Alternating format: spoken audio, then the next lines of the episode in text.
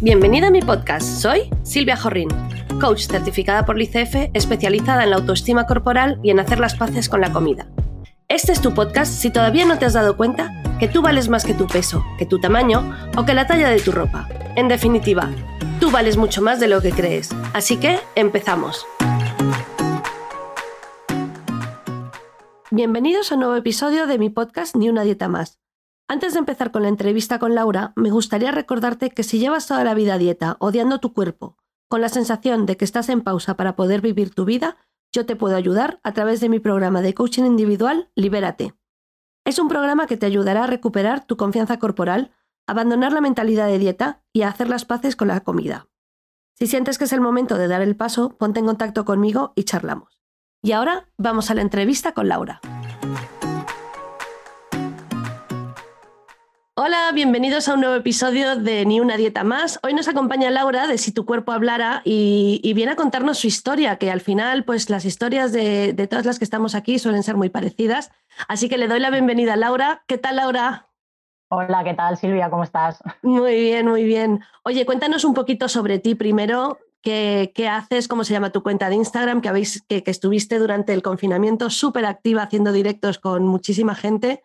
Cuéntanos un poco. Pues bueno, yo soy Laura, una persona como cualquier otra normal y corriente, eh, y una mujer que ha decidido mostrarse al mundo. Y eh, bueno, mi trabajo real, vamos a decir, o por así decirlo, eh, soy auxiliar de enfermería, trabajo en un hospital y mi trabajo pasión es mi proyecto Si tu cuerpo hablara, que va enfocado a las mujeres que están Mm, completamente cansadas ya y hasta las mismísimas narices de, hacer dietas y de, de, buscar ese cuerpo estereotipado que nos, ha, que nos han impuesto a, nivel social. Mm, efectivamente, me gusta muchísimo el nombre de la cuenta porque uno de los trabajos que yo hago con las mujeres es que escriban la historia contada por su cuerpo, no por, no por ellas mismas, ¿no? Y cuando se lo propongo siempre hay ahí como un momento de ¡ah! O sea, no, no, sabes, si tu cuerpo hablara por todo lo que lo hemos hecho pasar, por cómo lo hemos estado tratando, y, me parece un nombre genial para, para, hablar de estos temas realmente.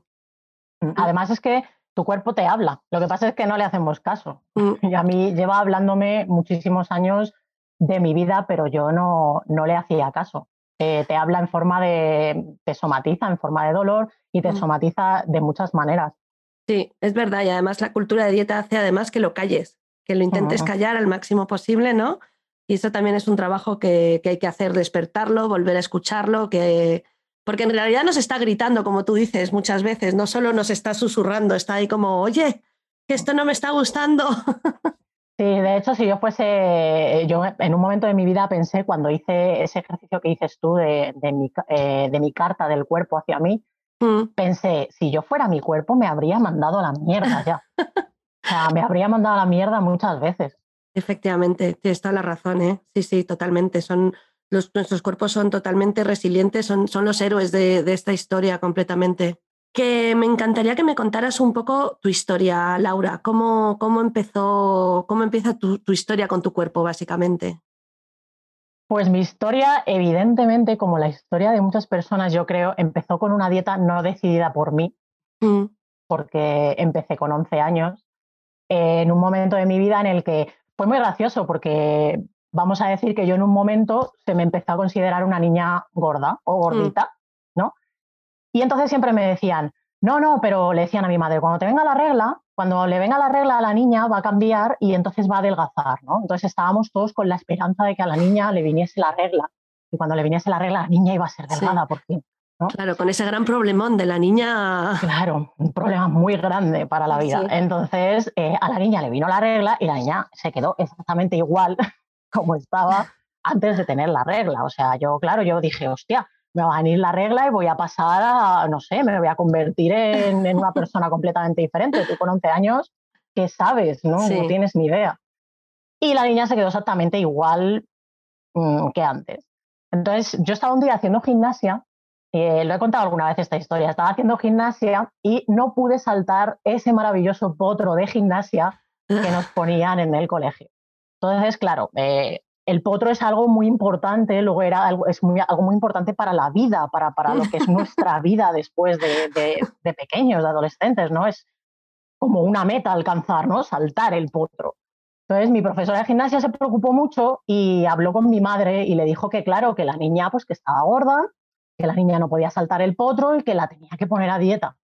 Mm. La profesora de gimnasia decidió que a la niña había que poner la dieta. Claro, mi madre, pues una mujer que, pues, que quiere a su hija y no sabe qué hacer, pues ¿qué hace? Pues me lleva al endocrino, me llevó. Y entonces ahí empecé mi primera dieta.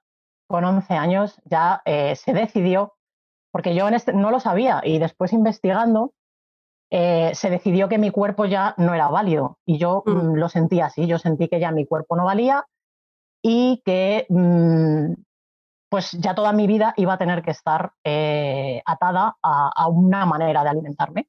Mm. Entonces, desde los 11 años hasta los 35, sí. y ahora tengo 38, he estado a dieta, eh, he pasado por infinidad, infinidad de dietas. Eh, yo lo único que pensaba es, mm, ¿por qué yo, niña pequeña, no puedo comer lo mismo que come todo el mundo? ¿Por qué no puedo comer lo mismo que come mi hermana? Porque mi hermana se comía mm, lo que no estaba escrito y yo siempre tenía ese control de no tú solo puedes comer esto, no tú esto no lo puedes comer, mm, pues lo que supone, por así decirlo, una dieta. Claro, y además con esa sensación de que hay un problema contigo, que no entiendes muy bien, o sea, hay un problema contigo, no, no eres suficiente, no eres válido, no, no cumples con las expectativas claro, yo no cumplo, mi cuerpo ya, mi cuerpo ya no era válido. En ese momento se decidió que mi cuerpo no era válido y yo evidentemente dije, ah, espérate, mm. que, no soy válida. Entonces, claro, a partir de ahí tomé una serie de decisiones. Una de ellas fue, evidentemente, esconderme del mundo para que no se me viese o para que se me viese lo menos posible porque ocupaba mucho espacio en este, en este mundo. Y otra de ellas fue eh, dejarme para el último lugar. Mm. siempre en todo momento. Todo el mundo estaba por delante de mí, todo el mundo era más válido que yo, todo el mundo era mejor que yo, todo el mundo iba a tener más éxito que yo. Y a partir de ahí, pues, pues nada, instauré en mí una serie de creencias y una serie de juicios sobre mí misma. Y, y bueno, eh, juicios que me han afectado en todos los niveles de mi vida. Incluso alguna vez lo he contado también a nivel sexualidad, mm. también porque eh, el hecho de, claro, de no sentirte válida, de no sentirte suficiente, de, pensar que no mereces disfrutar, de pensar que no mereces eh, el disfrute de la vida, pues mm, influye en todos los ámbitos, en todos los ámbitos. Y empezó mi búsqueda por ese cuerpo perfecto y maravilloso y ese ideal de belleza mm, que nos han impuesto que es imposible llegar y que no sé todavía exactamente ni cuál es. Efectivamente, yo estoy contigo. Ahora mismo ese ideal de belleza me tiene a mí muy confundida porque no sé si es que estamos cambiando de ideal, estamos en un impasse, no lo sé, porque ahora mismo yo también ando muy perdida con lo que se supone que deberíamos de ser. Me tiene muy confundida ahora mismo. Y mm, tú sí, o sea, en algún momento, a base de dietas y demás, llegaste a sentirte delgada. A sentirme no, no, no, no, no, no, no, a sentirte delgada, no. Yo, vamos, ya podría haber perdido 100 mm, kilos que seguiría sintiéndome gorda. De hecho, nunca era suficiente. Mm. Hubo una dieta que fue para mí la más estricta y para mí la, la más machacante eh, para mi cuerpo, sobre todo, y para mí misma, mm. en la que tenía una alimentación súper estricta, solo podía tomar 1.200 calorías. Uf. Eh, Claro, y, hacía, y yo me dedicaba a hacer deporte entre tres y cuatro horas al día. o sea, yo llegué a activarme, yo lo llamo el modo psicópata deporte. Sí. Porque hacía entre tres y cuatro horas de deporte al día, teniendo en cuenta que al hacerme el metabolismo basal, mi cuerpo en reposo, que es el metabolismo basal, solo con mm. las actividades habituales, como hacer la digestión y todo ese tipo de cosas, consumía 1.800 calorías. Claro. Yo solo comía 1.200. Claro, claro. Es que ni un niño pequeño consume 1200. Claro, pero es que encima hacía deporte y con el deporte que yo hacía eh, gastaba cerca de unas mil o mil y pico calorías. Claro. ¿Qué pasaba? Que estaba, o sea, no estaba alimentada. No, no, no, estaba... estaba mareada, estaba destruida. Mm. Eso por un lado en cuanto a la alimentación y al deporte, y por otro lado me dediqué a hacerme tratamientos de estética, claro. Mm. Eh, me hice, eh, me hacía, me metía debajo, ¿cómo era? Termosudoraciones, creo que se llamaba, que te metes debajo de una manta 30 o 40 Mm. minutos, masajes reafirmantes, eh, no me acuerdo cómo se llama esto ahora, que te la mesoterapia, Ah, que te mesoterapia, un sí. líquido, todo, todo para, Mm. para cumplir ese ideal de belleza. Adelgacé mucho, Mm. adelgacé mucho, pero para mí no era suficiente. Yo me miraba al espejo y, se- y es que seguía sin gustarme.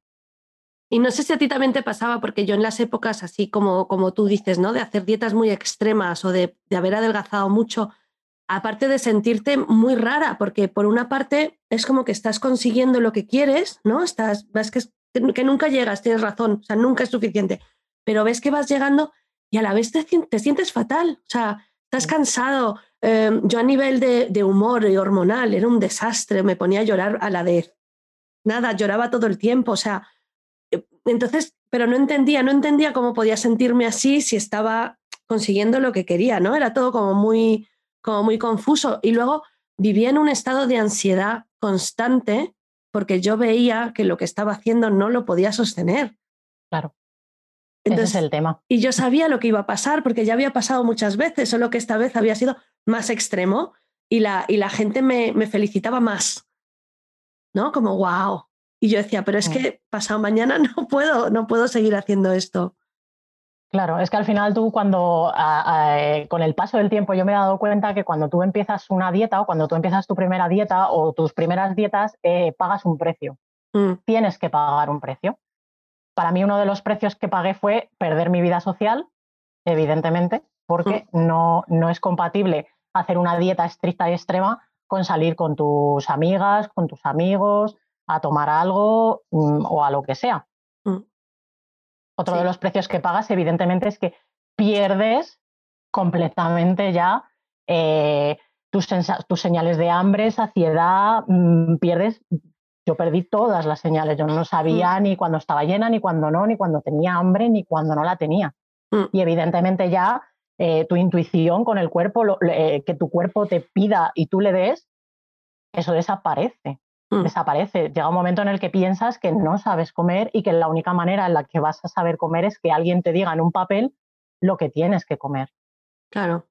Y luego le añadimos de por vida la sensación de culpabilidad, la ansiedad por lo que como, lo que dejo de comer, acostarte pensando en comida y levantarte pensando en comida, Mm, la culpabilidad, culpabilidad extrema, suprema, y evidentemente eh, una de las, para mí de las... mm, se me ha ido, se me ha ido.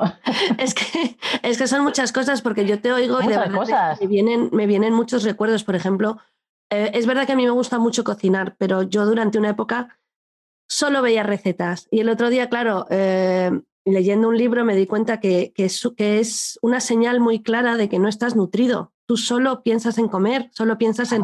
Entonces lo escondes en algo que está súper bien visto, ¿no? De no, no, es que estoy buscando recetas sanas, estoy buscando cómo nutrirme bien, pero tú lo que estás haciendo es ver comida, porque tu cuerpo te está diciendo, come, come, come, por favor, come de una vez, ¿no? Sí, era muy gracioso. Yo veía los catálogos de... No lo identifiqué hasta, hasta que no pasaron los años. Mm, Y encima lo decía, digo, estoy comiendo. Porque me ponía a ver los catálogos de, ca- de, pues, de los centros comerciales y tal. Y me decía la gente, ¿qué haces? Y digo, estoy comiendo.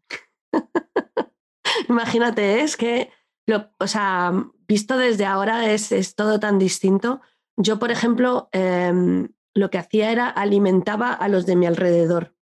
Entonces, si yo quería comer natillas, pero no podía porque la dieta, entonces compraba natillas para toda la familia y les veía comer natillas, ¿sabes? Era como, era, era algo muy extraño, muy extraño, sí. De verdad que, que y, y- y las burradas que hemos llegado a hacer en, por el bien de la salud, ¿no? Que es como, porque lo Claro. contaba yo el otro día, en, en los 80, 90, como que er- casi era puramente estético. Tenías que ser delgado porque era estéticamente era lo que había que hacer. Y cuando eso ya no se sostuvo, pasamos a es por salud. Claro. Entonces tenemos que ser delgados por salud. Independientemente de lo que hagamos con nuestro cuerpo, es mejor estar delgados que tener sobrepeso, ¿no? Y las burradas que hemos llegado a hacer. Claro, pero es que por salud, pero es que eh, ¿dónde está la salud cuando tú eh, haces una dieta y no te puedes levantar por las mañanas? Mm, ¿Dónde está la salud cuando te dan bajadas de azúcar mm, y no sabes por qué si nadie sabe por qué es? Claro. ¿Dónde Claro. está la salud ahí? Porque si la salud es que yo mm, deje de nutrir mi cuerpo y no pueda ni, ni casi levantarme por las mañanas, si eso es salud, yo no lo quiero. Claro. Yo eso no lo quiero. Sin contar con que a mí es lo que más. Yo, yo también había disociado completamente lo que es la salud física de la salud mental, ¿no? Como si la salud mental no entrara dentro de, del juego de la salud física. ¿no? Eso no entra, eso, ¿no? La salud mental, ¿el qué? Mm, El que, ¿El qué? sí, es como tu mente va por otro lado, no me lo mezcles aquí, ¿no? Claro, de hecho, a- además, yo que trabajo en el ámbito sanitario, Mm, hay una separación muy grande entre la salud mental y la salud física, que es verdad que poco a poco parece que se está queriendo un poco abrir más, pero dentro, de, dentro del ámbito sanitario siempre he sido un, un bicho raro, por así Mm. decirlo, porque a mí siempre me ha gustado como más hablar de no solo la parte física, sino de nuestras emociones, de lo que afectan nuestras emociones a nuestro cuerpo, a nuestra vida y a todo, y de cómo se reflejan en nuestro cuerpo y cómo las somatizamos. Y eso en el ámbito sanitario todavía Mm. eh, no, se, no se quiere ver mucho eso, aunque poco a poco mm, Sí. ya se está hablando más de ello. Entonces, claro, cuando tú, eh, vamos a decir que eres una persona gorda, mm, tu salud mental no cuenta, solo cuenta eh, tu cuerpo sí, sí, para todo. exacto. Para todo lo que ocurra en tu vida, es tu cuerpo el culpable, por así Mm. decirlo. ¿Y cómo, cómo llegas tú a cuándo empiezas a darte cuenta que no quieres seguir así? Que esto no es forma de vivir y que tienes que parar.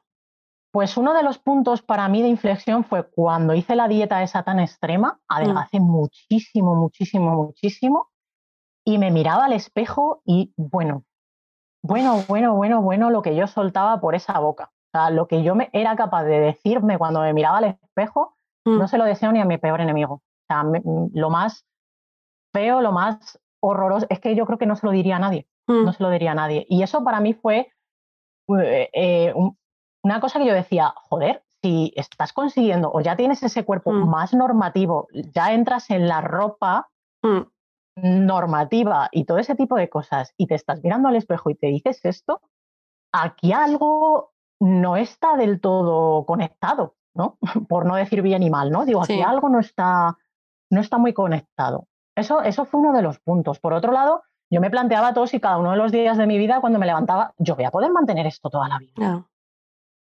Mm. Yo voy a poder estar toda la vida pesando lo que como, midiendo lo que como, controlando todos y cada uno de los gramos de, de comida que, que entran en mi cuerpo, haciendo tres horas de deporte todos los días. Yo voy a poder mantener esto.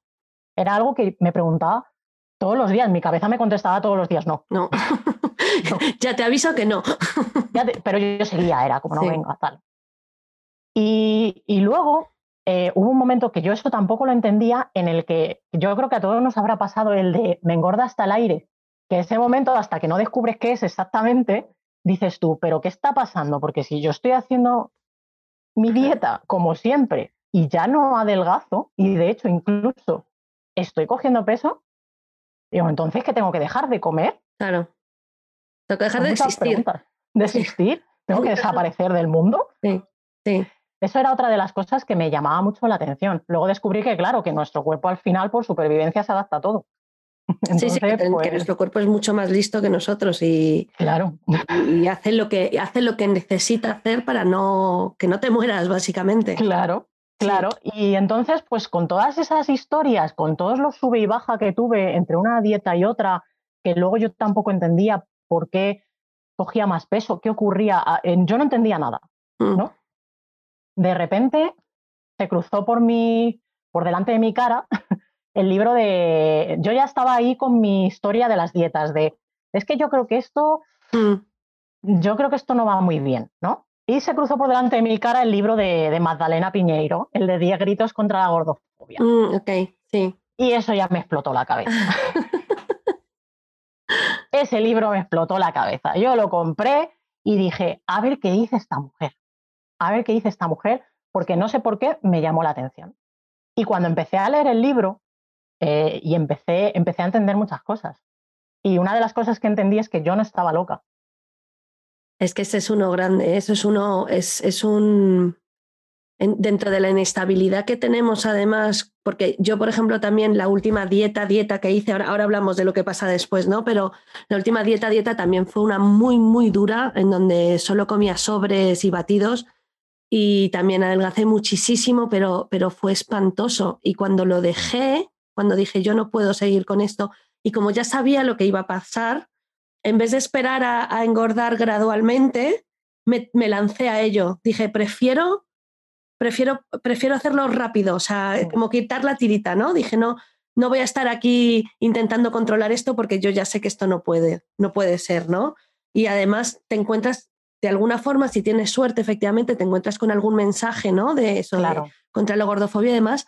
Y es, es un momento de, de, esperanza, pero de desesperación, pero mm. me lo quiero creer, pero no estoy segura me estaré conformando porque llevo toda la vida creyendo que esto es cuestión de fuerza de voluntad y lo que tú decías antes, ¿no? Si estoy así es porque quiero, porque yo tendría que poder cambiarlo, ¿no? Y es un momento totalmente de torbellino, ¿no? De decir, ¿y, ahora qué me creo? Mm, claro, a mí, a mí lo que me pasó fue que, claro, lo que digo, el cerebro me explotó, mm. porque era como el, el hecho de sentir que yo no estaba loca, para mí ya fue como de. Dios, que, espérate, espérate, que hay un mensaje, espérate, que no es tan descabellado esto, ¿no? Entonces, eso ya me hizo como decir, vale, no, no, no estoy yo tan, tan mal, por así decirlo, ¿no? Por otro lado, eh, ver que hay gente que está como tú y que está pasando por la misma situación mm. que tú. Eso también me hizo entender que, porque al final te piensas que eres la única que está pasando por, por, ese proceso y que la gente no se siente como tú cuando vas descubriendo que hay mucha gente que siente exactamente lo mismo y que pasa por los mismos procesos, el hecho de no sentirte sola y estar acompañada, eso ya es, eso es muy grande, ah. muy grande, muy grande. Y claro, luego, eh, a mí una de las cosas que me impactó mucho fue eh, lo que te digo, como ese mensaje eh, a nivel externo y ese mensaje de un poco de represión, un poco de enfocado hacia la mujer, un poco como de, no, tienes que ser perfecta, tal cual. Y eso ya, yo ya con eso. A mí eso ya me, porque en ese sentido sí que tengo como mucho más carácter y era como, ah, que es un modo de represión. Mm. Ah, que es que esto lo ha establecido X e Y personas que han decidido que tienes que cumplir ese, este estereotipo de belleza y que por eso tu cuerpo no está. Y eso ya me. Aquí hemos llegado. Eh, ya dije, hasta aquí hemos llegado, hasta aquí hemos llegado. Y claro, luego empecé a leer los efectos de las dietas que nadie los cuenta. Porque eso no te los cuenta nadie. Y cuando mm. ya empecé a leerlos, empecé a entender muchas de las cosas que a mí me habían pasado a lo largo de mi vida. Y dije, hostia, que esto no te lo cuentan y... Y es ayer justo, bueno, estaba con una clienta hablando de, del proceso de duelo, ¿no? Cuando te das cuenta, ¿no? De que hay más gente como tú, de que esto es algo, que no estás loca, que, que lo que sientes es válido y es real y, le está pasando a mucha gente, ¿no? Em, es verdad que hay un proceso de negación al principio de, bueno, vale, para los demás, porque yo sí voy a conseguir ser súper delgada y súper monísima y, perfecta. Y cuando pasas de eso entras en la ira, efectivamente, ¿no? Y esa, esa sensación de cómo es posible que nos, que nos hemos, hemos dejado engañar de esa manera. y sin darnos cuenta y, y yo voy, yo entro mucho en la parte de ira, mucho, entro y salgo constantemente, porque todavía a día de hoy es como, pero, pero ¿cómo es posible que no se esté hablando más de esto, que no se esté dando más apoyo, más soporte, que, que, no nos sintamos más libres, ¿no? Mm, a ver, es lógico. Eh, evidentemente, el, yo creo que la, la parte de, de, yo sí lo voy a conseguir tal cual, eh, a lo largo de mi vida, inconscientemente la había estado Mm, pasando, lo había estado mm. repitiendo. Entonces mi, momento ya fue, ya entré directamente en la ira, en la de, pero bueno, ¿cómo puede ser posible que estemos aquí y que sea para esto y que yo no me haya dado cuenta y que haya caído y te pim, pim, pim, pim, pim, pim? Y cuando decides que dejas las dietas, evidentemente es, mm, es como, como un despedirte de tu yo anterior. Es despedirte de esa persona que has sido hasta ahora despedirte de un montón de patrones, de creencias que se han generado en ti y que están a nivel inconsciente y que saltan una y otra vez. Es despedirse de todo eso, romperlo y, vamos a decir, resetear. Y empezar a creer en otras cosas y empezar a abrir otro mundo de posibilidades y otro, otro, otro mensaje. Además, es, es despedirte y, lo que, y, y sobre todo eh, lo que es importante saber es que lo tienes que volver a llenar. O sea, uno no se va a quedar en el vacío. Y muchas de nosotras, cuando se han tirado 30 años, 35 años a dieta, el único objetivo real en la vida, porque el, que de verdad importaba era ser delgado, porque una vez que fuéramos delgadas, todo iba a ir bien, ¿no? O sea, que el objetivo, entonces, despedirse de ese objetivo em, para que nos escuchen es difícil. A veces tardas, puedes que pienses que te has despedido, pero vuelve, no pasa nada. Despedirse de ese objetivo es muy difícil y sobre todo eh, el, trabajo de buscar objetivos nuevos, de, volver a llenarte con nuevas creencias, con, con, cosas que te sirvan. Ese es el trabajo, eh, porque no te puedes quedar en el vacío, no puedes decir, ah, pues esto ya no lo quiero, pero tendrás que querer algo. Claro, claro. El tema es que muchas de las veces, y, sí que lo he comprobado, eh, trabajando con, con, con, las personas, hay mucho más ahí en mm. el fondo. Y una de las cosas que se repite muy habitualmente es que dentro de la lista de la vida tú no estás. Tú no estás dentro de esa lista. Y si, y si estás, estás en el último lugar de la lista. Porque tú te has posicionado ahí por X motivos, X razones. Ya mm. sea porque un día decidiste que tú, como me pasó a mí, que yo no era válida y me posicioné en el último lugar de la lista de mi vida. Ya sea porque has tenido una serie de patrones de cuidadora o ¿no? Porque ya partiendo de la base que cuando una nace mujer también nace con un, tiene ya un registro colocado. Y esto lo sabemos, de cuidadora, de en ciertos ámbitos de la vida, llegar a, una, a la perfección como madre, como hija, como mujer. ¿Vale? Entonces, partiendo de esa base, muchas de las veces lo que esconde eso es que tú estás en, tu, en la última posición en la lista o ni estás. ¿Qué ocurre con esto? Que evidentemente si tú no estás en la lista de tu vida o estás en la última posición, ¿de qué vas a llenar tu vida si no sabes ni lo que te gusta, ni lo que quieres, ni lo que quieres hacer, ni nada de nada? Claro. Entonces te sientes en ese vacío, ¿no? En ese. ¿Y ahora qué hago si no cuido a los demás y si no hago dieta y si no busco mi cuerpo perfecto? ¿Qué hago? ¿Quién soy? A mí me pasó eso, no sabía quién era.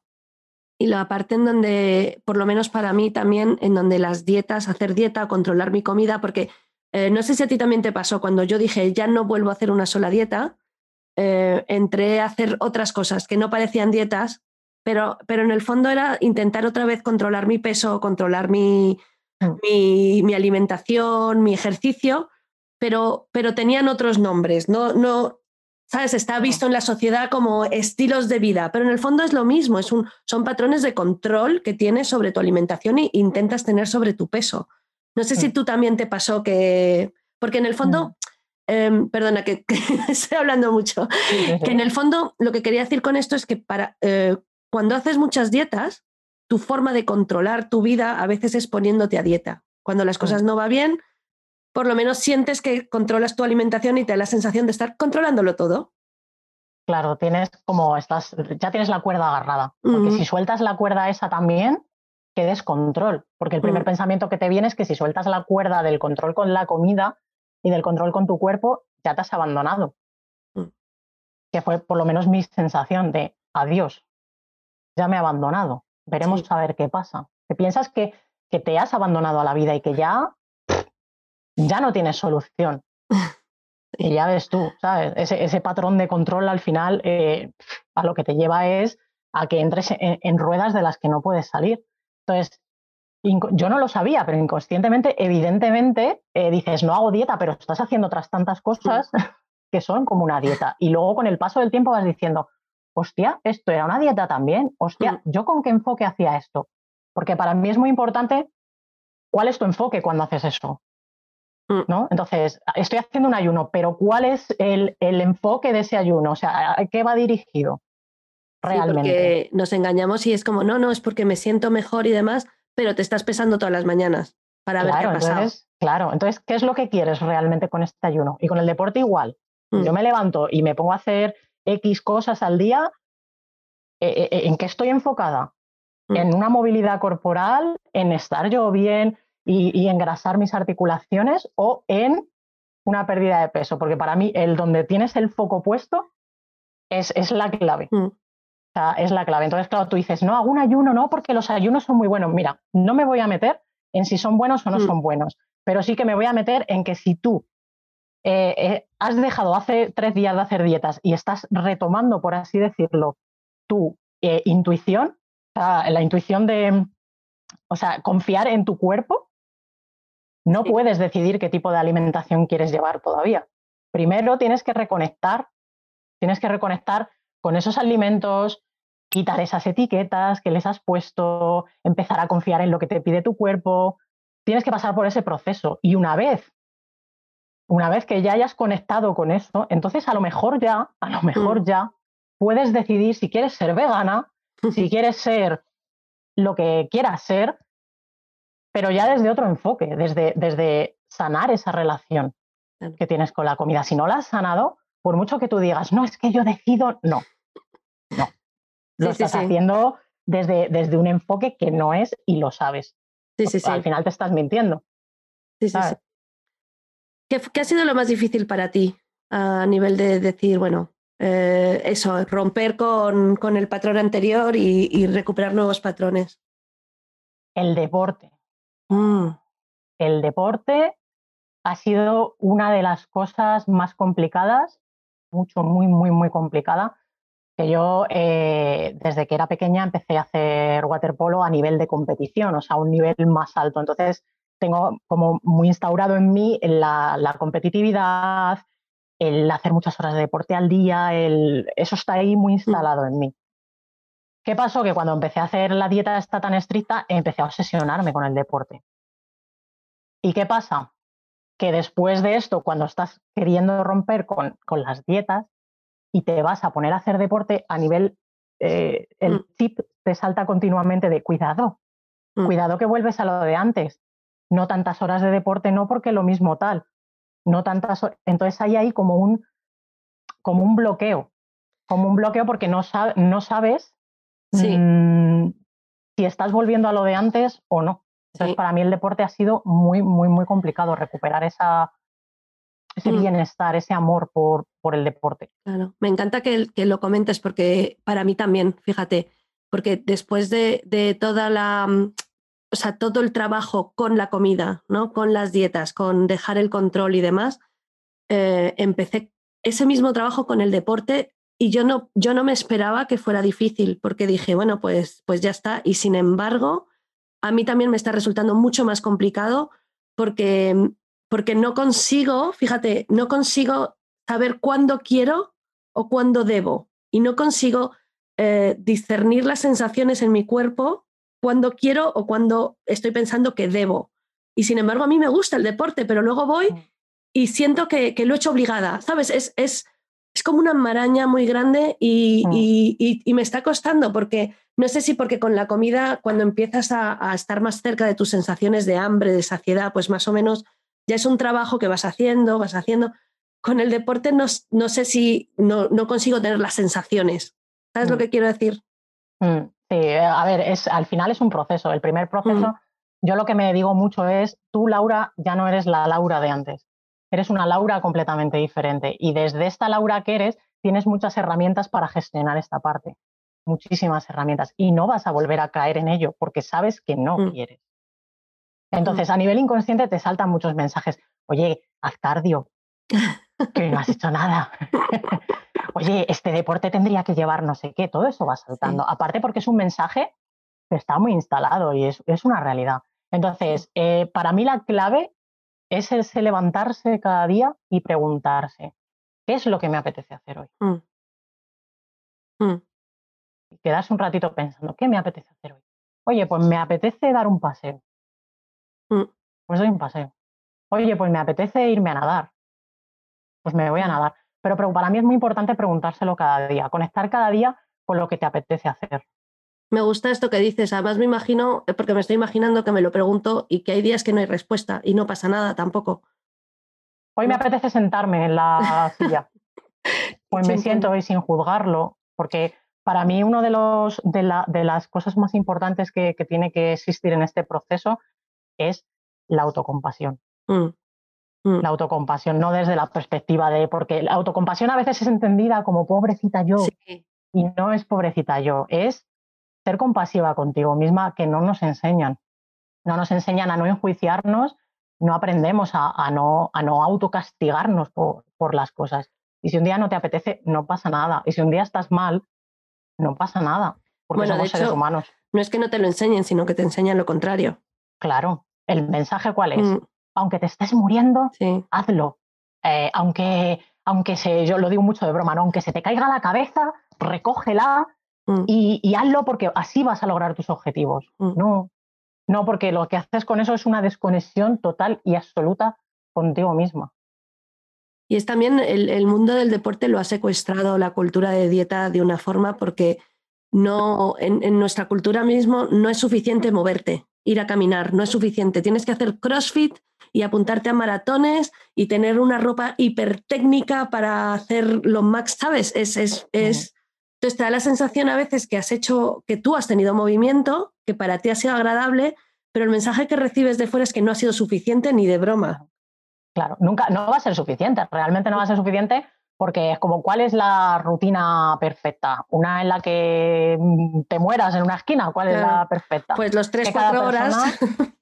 claro, 3-4 horas, pues que cada mm. persona, hay que partir de la perspectiva que es que parece que, y tenemos mucha tendencia a generalizar, igual que con las dietas, que todo el mundo mm, requiere lo mismo. Y cada cuerpo es un mundo y cada persona requiere una cosa completamente diferente y no se puede generalizar. Entonces, a lo mejor para lo que una persona es X, para la otra es Y, y es igual de válido. Entonces, ¿qué pasa? Que el yoga no es deporte, que el pilates no es deporte, que salir a andar por la calle un paseo no es deporte, todo es movimiento. Todo es movimiento y al final es, es el enfoque es que sea un movimiento placentero para ti y que te haga conectar esa química contigo misma para que tú te sientas bien internamente, pero no para que digas, oh, qué guay estoy en el espejo, ¿no? Para que tú conectes contigo y estés a gusto. Y entender que, cualquier movimiento es válido. Cualquiera, es que da igual mm. bailar. Nosotras hablamos mucho, yo hablo mucho de bailar. ¿Te mm. gusta bailar? Joder, baila, ponte un vídeo y baila. Eh, ¿Te gusta andar? Anda. ¿Te gusta mm. ir a la playa y darte un paseo por la arena? Hazlo. Tiene que ser disfrute. Es que en cuanto eh, el deporte se convierte en un, ¡ay, qué pereza! ¡Uh, qué tortura! Eh, ¡Uf, madre mía! Uy, es que claro, tengo que, debo de, debería. Cuando se convierte en eso, no lo estás haciendo desde el placer, lo estás haciendo desde la obligación. De ahí el planteamiento de qué es lo que me apetece hacer. Sí, sí, sí, efectivamente. como tú dices, es un proceso, ¿no? Y creo que, que desde la autocompasión y, y, es que me resonaba mucho lo de preguntarte qué quieres, ¿no? Porque a veces cuando venimos de mentalidad de dieta tenemos también un patrón de, éxito-fracaso. O lo haces bien o lo haces mal, no hay... Y sin embargo, no todas estas cosas y esta recuperación no se puede hacer mal. no, no, hay, no hay forma de estar haciéndolo mal. Si te estás intentando querer, si te estás eh, aprendiendo ¿no? a, tener nuevos objetivos, nunca lo puedes hacer mal. ¿no? Entonces, preguntarme qué quiero hoy y a lo mejor no hay respuesta ese día, tampoco es malo, no hay ningún fracaso en eso. Ya, ya tendrás respuesta en algún momento cuando tu cuerpo te diga, pues hoy te levantas y vas. Claro, claro, es que al final es, es esa conexión, conectar contigo, que es que estamos muy desconectados mm. de nosotros. En general, eh, en casi, no voy a decir en todos, pero en casi todos los ámbitos de nuestra vida estamos muy desconectados con nosotros. No nos conocemos, no conocemos lo que nos gusta, no sabemos lo que queremos, no sabemos lo que nos conecta con el mundo. Estamos rutinizados, ¿no? Estamos metidos dentro de, una caja de rutina y dentro de la caja de rutina tú te levantas y haces esto, esto, esto. Y ya están dentro de esa rutina están todos los debo, debería, tengo, tengo, tengo, tengo, debería, tengo, debo, debo, debo, debo, debo. ¿Y qué es lo que quieres? Sí. ¿Qué es lo que quieres? ¿Quieres hacer algo? Te lo preguntas a ti misma. Es que si no, no te preguntan ni siquiera qué es lo que quieres hacer, claro. ¿en qué posición estás? No estás en ninguna posición. Y con la comida igual, mis planteamientos eran igual. Oye, ¿quieres comerte eso? Sí. Pues sí. Pues me lo como. Porque cuando sueltas, para mí fue brutal soltar. Porque te das cuenta de que no, no te apetece, no te apetecen esas cosas que mm. supuestamente te dicen que cuando sueltas te van a apetecer mm, todos los días de tu vida. No es así. No es así.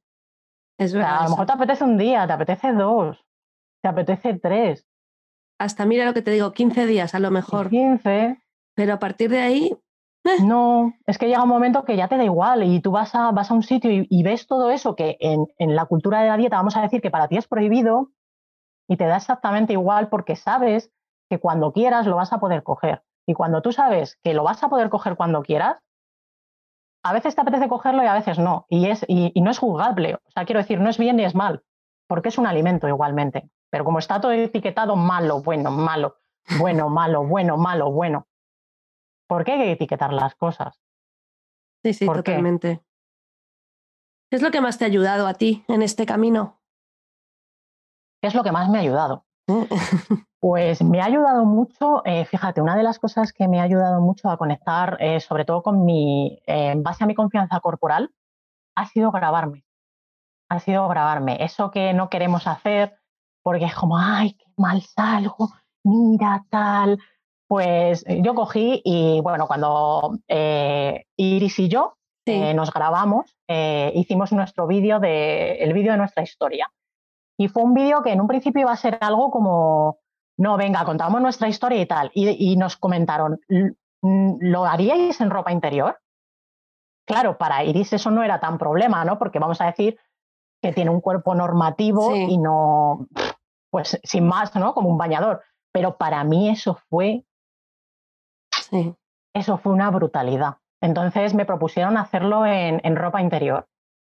Y yo dije, hostia, que voy a pasar de no dejar ni que me hagan fotos cuando era pequeña a grabarme en ropa interior y enseñarlo al mundo. Al mundo. Y fue como, vamos a por ello. Lo pasé muy mal, lo pasé muy mal, muy mal, porque al final son, ¿qué es lo que pasa? El cerebro está ahí, la supervivencia está ahí, y él, te salta el, ¿qué estás haciendo, Laura? Eh, madre mía, pero ¿cómo vas a enseñar ese vídeo? ¿Pero cómo vas a hacer eso? Eso está ahí todo el rato. Pero al final, como no afrontes eso, te quedas donde estás te quedas estancada en la situación anterior. Y la intención que es avanzar. ¿Y, cómo avanzamos? Atravesando. Claro. Atravesando. Y dije, pues vamos con ello. Y me grabé. Y cuando vi el vídeo por primera vez dije, oh, lo primero que hice fue lo primero que hice, y lo voy a admitir y no lo voy a negar, criticarme. Sí. fue lo primero que me salió. Me fui a por mirar lo que se te ve, esto se te ve aquí, esto se te ve tal. Y hubo un momento en que mi cerebro hizo así y dijo, a ver, Laura, te acabas de grabar un vídeo en ropa interior, que esto tú no lo habrías hecho en ningún momento de tu vida, y te estás criticando por lo que se te ve, en vez de estar agradeciéndote y felicitándote por lo que acabas de hacer, que tú esto no lo habrías hecho en la vida. ¿Por qué te quedas con lo que no te gusta de ti? Si ya lo sabes. ¿Por qué no coges esto que acabas de hacer? Que esto es un, esto es un avance, esto es un logro. Y cuando lo vi desde esa perspectiva dije, hostia, como grabarme ha sido... empoderamiento de pronto, ¿no? En vez de quedarte en, la, en, el detallito, en lo malo, en, ¿no? Es decir, vamos a quedarnos con lo, con lo bueno, que además es mucho, ¿no? Que al final te vas a quedar con el detallito cuando lo que acabas de hacer es como subir al Everest, o sea... Claro, y me voy a quedar con, es que se te ve, pero que te acabas de grabar un vídeo, Alma Cándida, y, que lo, y que lo vas a subir a las redes sociales mañana o pasado o en tu cuenta de Instagram, pero que, ¿qué, estás, ¿qué estás haciendo? Entonces, claro, ahí en ese momento dije, ostras, y para mí otra de las partes muy importantes, y para mí muy importantes a añadir es el agradecerte ese tipo de cosas y el reconocerte mm. ese tipo de cosas, reconocerte ese vídeo que te has grabado, reconocerte ese momento, esa situación en la que tú has ido a la piscina y en otro momento irías tapada eh, hasta arriba y en ese momento has decidido que lo vas a pasar mal, porque lo vas a pasar mal, pero que te quitas la toalla y te vas a mostrar cómo eres. Claro.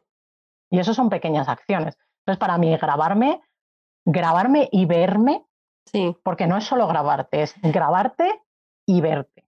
Y ver que el mundo no se acaba y que, y que no. Y ver quién eres, porque no estamos acostumbrados a, a vernos como somos. Y cuando tú te grabas, y las fotos, por el tema mm. de la. es diferente, ¿no? Cuando te miras el espejo, realmente no es, no es tu mm. imagen real lo que tú ves en el espejo, pero lo que tú ves en un vídeo grabado sí eres tú. Claro. La manera en la que gesticulas, la manera en la que te comportas, esto, todo esto eres tú. Claro. Póntelo y te miras y ves lo que, lo que, lo que estás mostrando al mundo. Porque realmente muchas veces no es, no es el concepto que tú tienes de ti, que cambia. A mí me ha ayudado mucho eso, grabarme, eh, ponerme frente al espejo, mirarme cada día, reconocerme, reconocer el cuerpo en el que habito y sobre todo em, toda esta parte cuando te salta el, eh, vamos a llamar ese, el crítico interior, sí. la crítica interior que tenemos ahí a full, eh, negociar con ella, hablar con ella, eh, tener conversaciones conmigo misma de, a ver, Laura, quizá hoy no es el día, no pasa nada. Todo eso, es muy bonito, Laura, también, y es como ese crítico que también se le puede hablar con, desde la compasión, porque ese crítico está ahí porque ha estado contigo, porque tenía una función. Te está intentando proteger, seguramente ya no necesitas que te proteja, no necesitas que esté ahí, pero él cree que sí, por eso está ahí, ¿no? Entonces no es cuestión de decirle, vete, no quiero nada contigo, sino eh, eh, entras en una negociación con todo el mundo, con todas tus partes, ¿no? Desde, desde el amor, desde entender que todo el mundo está ahí por algo, que nadie mm. sobra. Claro, y es hablar con ella y cuando te salta, oye, mira, a mí esto, mm, pues en su momento, supervivencia, lo entiendo, eh, te lo agradezco, pero ahora mismo mm. no, me, no me ayuda. Esto no me ayuda, y quiero buscar otra manera de, hacer las cosas. Y, evidentemente eh, eh, tiene que entrar mucho el no juzgarte y lo que he vuelto a decir, la autocompasión.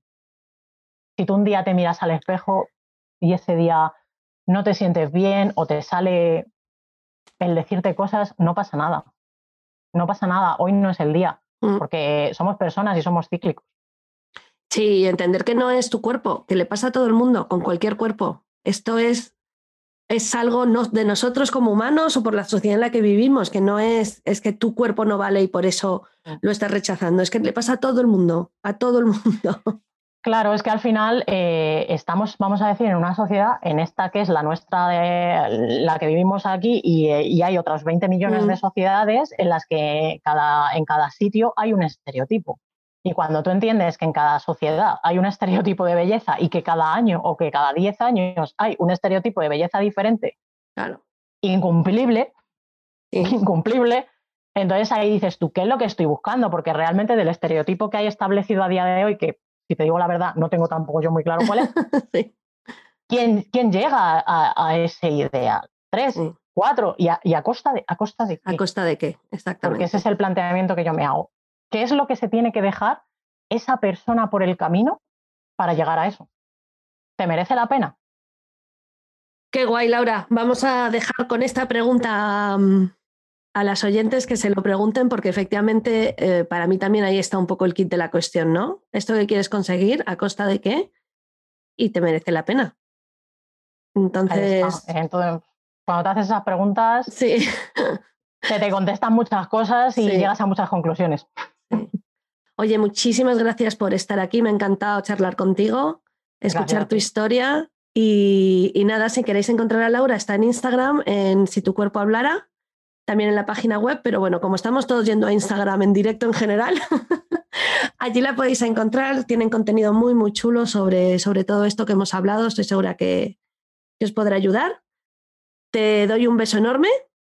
Nos vamos viendo por las redes. Vale, muchísimas gracias Silvia. Encantada de estar aquí y de, aportar lo que se pueda en el momento en el que se pueda. Aquí estamos para, para lo que haga falta. Muchas gracias. Un beso a todas. Un beso. Muchas gracias por escuchar el episodio de hoy. Espero que te haya gustado. Si quieres saber más de mí y cómo trabajar conmigo, me puedes encontrar en silviajorrin.com o en mi Instagram, silviajorrin. Un beso.